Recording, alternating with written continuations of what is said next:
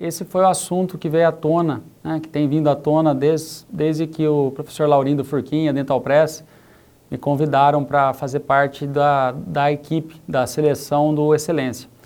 Então, esse já é a, o terceiro convite e hoje eu conversei com todos os presentes sobre essa interação que deveria existir, pelo menos, entre a ortodontia e as especialidades afins.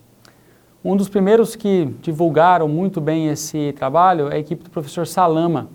E eu mostrei bem para eles hoje aqui eh, a, como que a ortodontia pode trabalhar para beneficiar, para potencializar a obtenção de resultados estéticos mais favoráveis. Ou seja, por meio, por exemplo, da extrusão ortodôntica ou a, a intenção de fazer uma remodelação óssea, né, instruindo dentes trazendo dentes é, é, para a linha oclusal, formando osso e muitas vezes regenerando um dos calcanhares de Aquiles da reabilitação em dentes anteriores com, com implante, que é a, a papila intercisiva. Então hoje eu mostrei bastante isso, mostrei uma técnica também do professor José Carlos Rosa, que é a da é, restauração dentovelar imediata, né? e é, trazendo à tona esse assunto, né?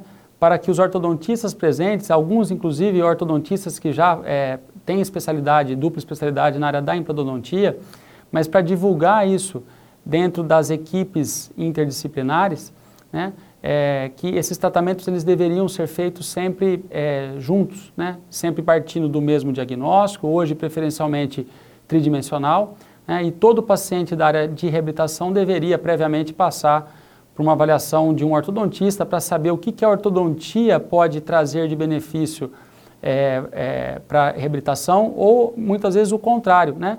Nós iniciamos a reabilitação do paciente com implantes ósseo integrados, né? fazemos o tratamento ortodôntico né? e aí depois entregamos esse, esse paciente para que ele possa finalizar esse processo de reabilitação.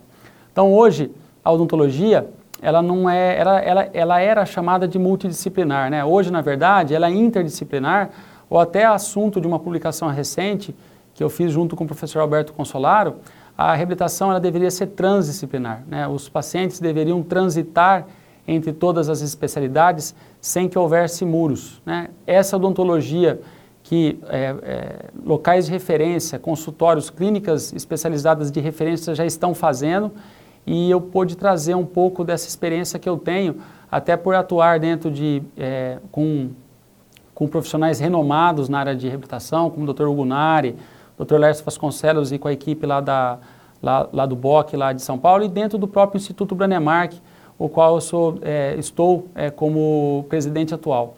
Então, essa, toda essa experiência que é, eu consegui obter nesses, nesses é, diversos locais, onde a gente trabalha muito com pacientes é, é, para reabilitação, eu pude apresentar aqui dentro do Excelência.